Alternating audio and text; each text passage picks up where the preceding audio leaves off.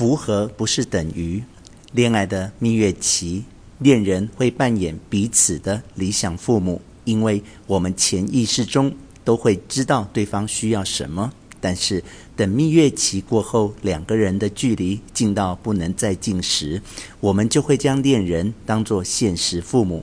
以前对现实父母的那些不满，现在会转嫁到恋人的头上，而且在转嫁时，我们就是一个蛮不讲理的孩子。恋人越爱我们，我们越不讲道理。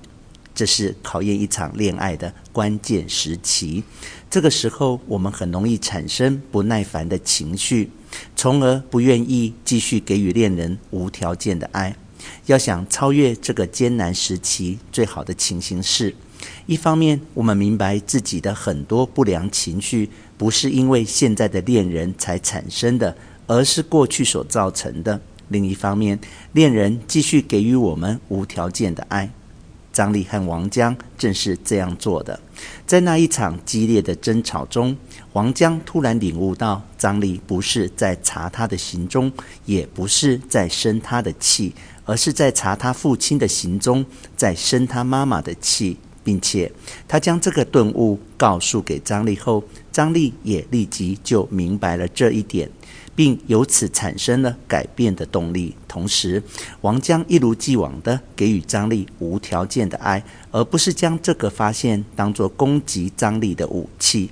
这些因素综合到一起，张力童年时的错误，最后终于得到了修正。不要将恋人当作爱的工具，符合不是等于。热恋中的人必须要明白这一点。你对恋人有一种期待，恋人对你也有一种期待。很可能你既符合他的期待，他也符合你的期待。但是这种相互的符合只是一种运气，你们彼此并不真正懂得对方的期待。恋人不管多像你的理想父母，那也只是你的投射，你的看法。来自于你童年的期待，但实际上，你的恋人有另外一种生命体验，他是另外一个人。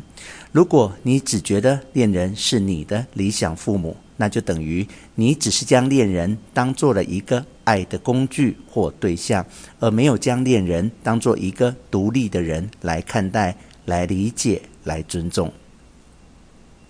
婚姻之所以容易成为爱情的坟墓，一个很重要的原因是，婚姻只是我们过去家庭模式的复制。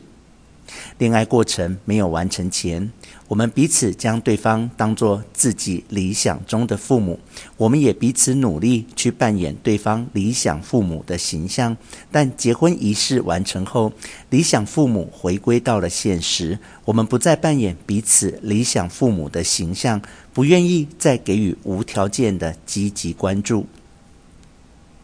我们总是在循环，但只要你去努力，就有机会打破这个循环。